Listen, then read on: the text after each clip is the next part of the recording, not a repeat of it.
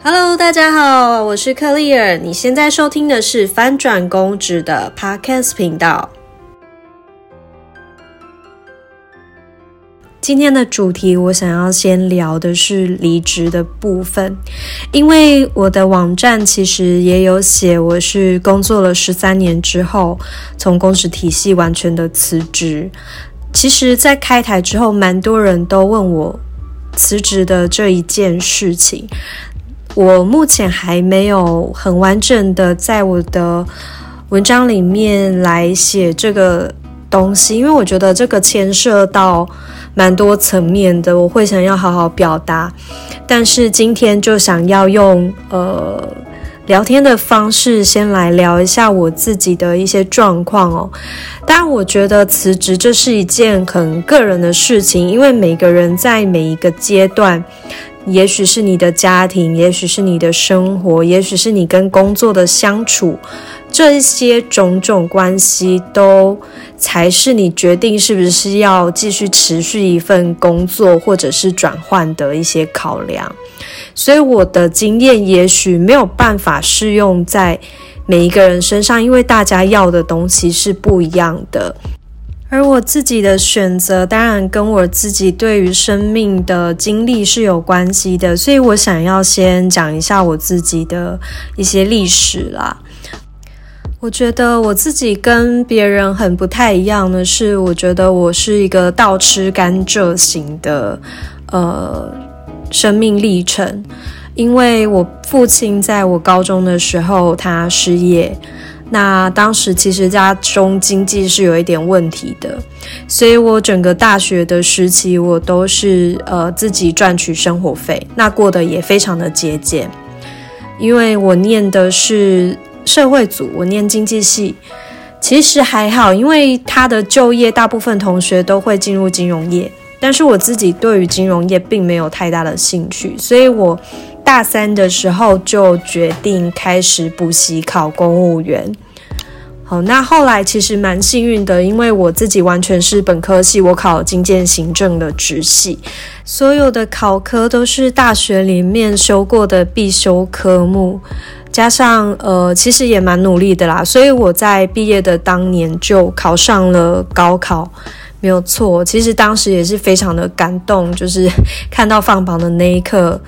大崩溃大哭，因为你无法想象说，如果还要再重考，或者是说突然间又要去找工作的时候，其实我毫无准备，然后呃，可能也要面临经济的压力。我在大学毕业的那一年，其实我爸也因为生病而过世，所以我一毕业就要面对的是全家的整个生活的。生活费的负担，因为我妈妈其实她长期就是家庭主妇，她没有工作的经验。那我家有两个妹妹，我妹妹小我年纪非常多，一个小我七岁，一个小我十一岁。在我大学毕业的那一年，我的妹妹一个才在念国中，一个还在念国小，所以他们当然是没有办法有任何的收入。所以我其实当。内心的压力是蛮大的，所以我是在这样的状况下开始当公务员的，所以当时完全不会觉得说我有其他的选择，因为如果去去业界，就算去大型企业或什么的，其实以一个大学学历的毕业生来讲，起薪都不会比公务员好，就是公务员还算还是算是还不错的。我觉得这也是很多文组的学生会想要来考国考的原因哦，所以我的出发点大概跟大家没有什么太大的不同。其实我觉得刚毕业的时候，因为你真的是什么都不知道。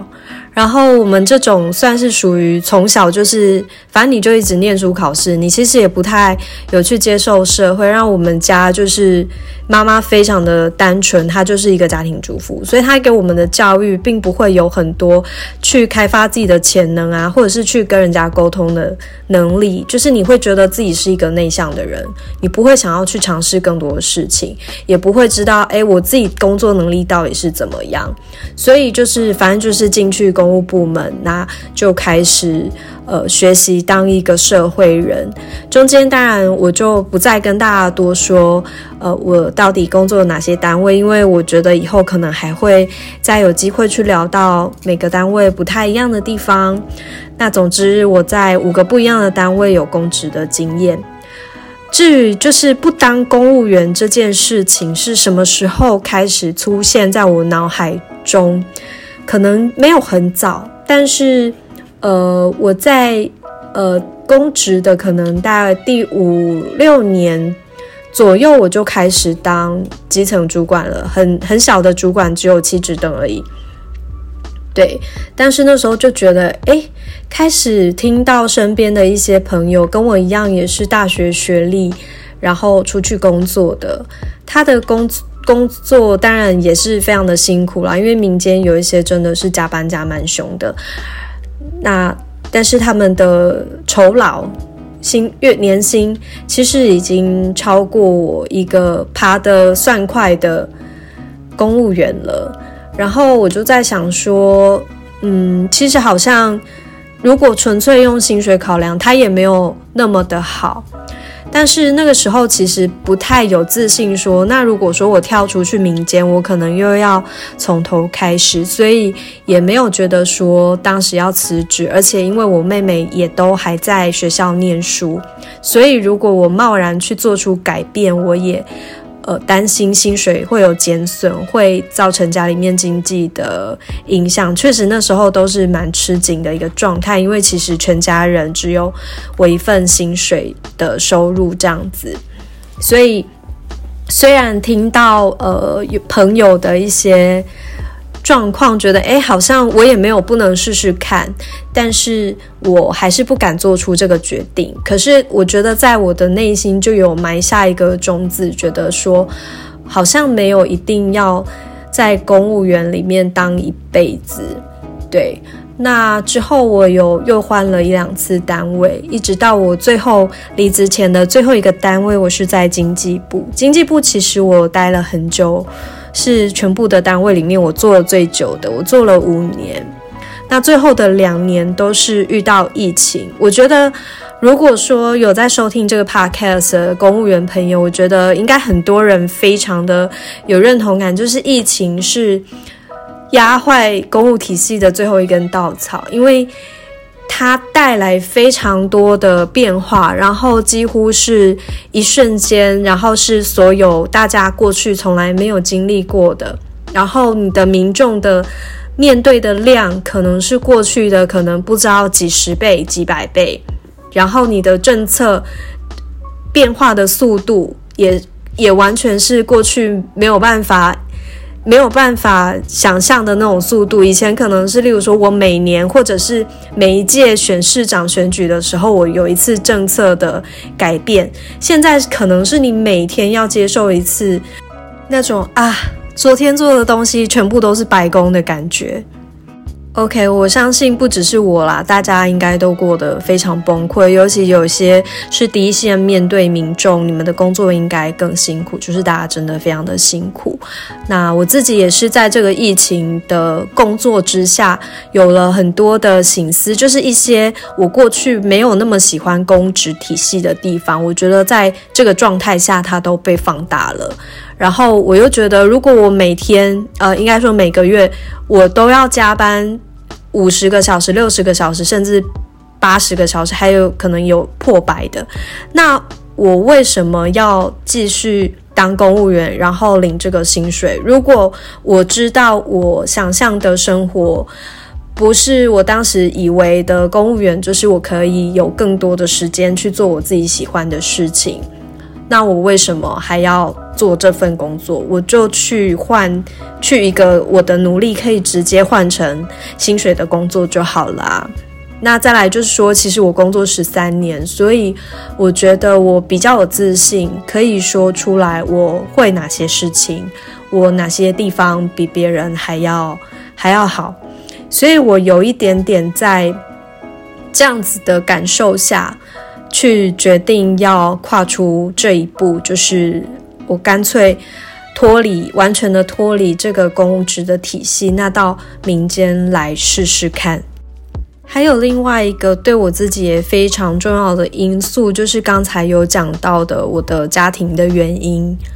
我的妹妹因为一个小我七岁，一个小我十岁，然后我工作十三年嘛，所以其实我最小的妹妹已经在大概两年前，她也开始工作了，所以我不再是家里的唯一收入。这件事情有让我觉得，哎，我以前完全都没有玩，我大学就在打工，然后毕业就直接开始工作，我完全十三年来。没有休息过，因为我们公务员是一进去体系里面，我们就算调动单位，也也都是要直接调的嘛，不像民间，你可能从 A 公司到 B 公司还会有一个转换期，就是你可能休个两个礼拜或者是一个月的假，还可以出国旅游什么的。我们就是没有，我们就是要么就是请假，不然就是请育婴假，不然就是婚假。那我自己是目前还没有结婚嘛，所以我就。没有这些福利，我到现在十三年，我就是除了年假都在工作，所以我觉得我值得有一个比较长的休息，而且说说是休息，我觉得也没有很浪费，因为包含呃，可能我母亲她有在洗肾，我可以多一点时间陪她去看病，或者是说我身边有人在创业，呃，我可以去帮我的朋友，我觉得会有。比较多的余裕来看自己接下来要做什么事情，所以我本来就没有很急着要马上去找一份接替的工作。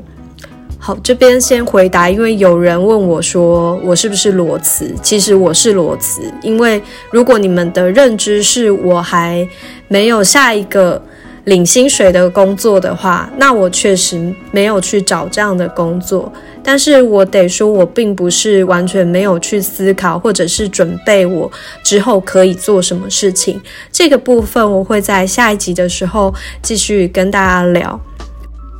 接着就是我想回答有。读者写信来问我的一些问题，他问说：“呃，我辞职之后会不会有后悔的感觉？会不会还怀念那种公务员的稳定的的一种感受？会不会因为周遭的人质问而产生动摇？呃，后悔的话，因为我现在离职大概还不到，呃，算是不到两个月。”从我最后请假开始上班到现在还不到两个月，但是没有后悔的感觉啊，我超爽的，不用上班超爽的，绝对不会后悔。然后，呃，或者是我还没有到后悔的时候吧，但是我觉得现在真的是每天都觉得过得很充实，很有意义，感觉跟去年就是活在平行多重宇宙一样。然后怀念稳定的感觉，我觉得这个要看个人，因为我自己。到后来，我真的没有那么追求稳定的感觉。然后大家现在真的觉得公务员稳定吗？就是嘿，在公职的朋友们，你们每天的工作感觉是很稳定的吗？大概就是薪水啦，就是你每个月的薪水是固定的。可是其实很多工作的每个月的薪水都是固定的，然后可能还比你多。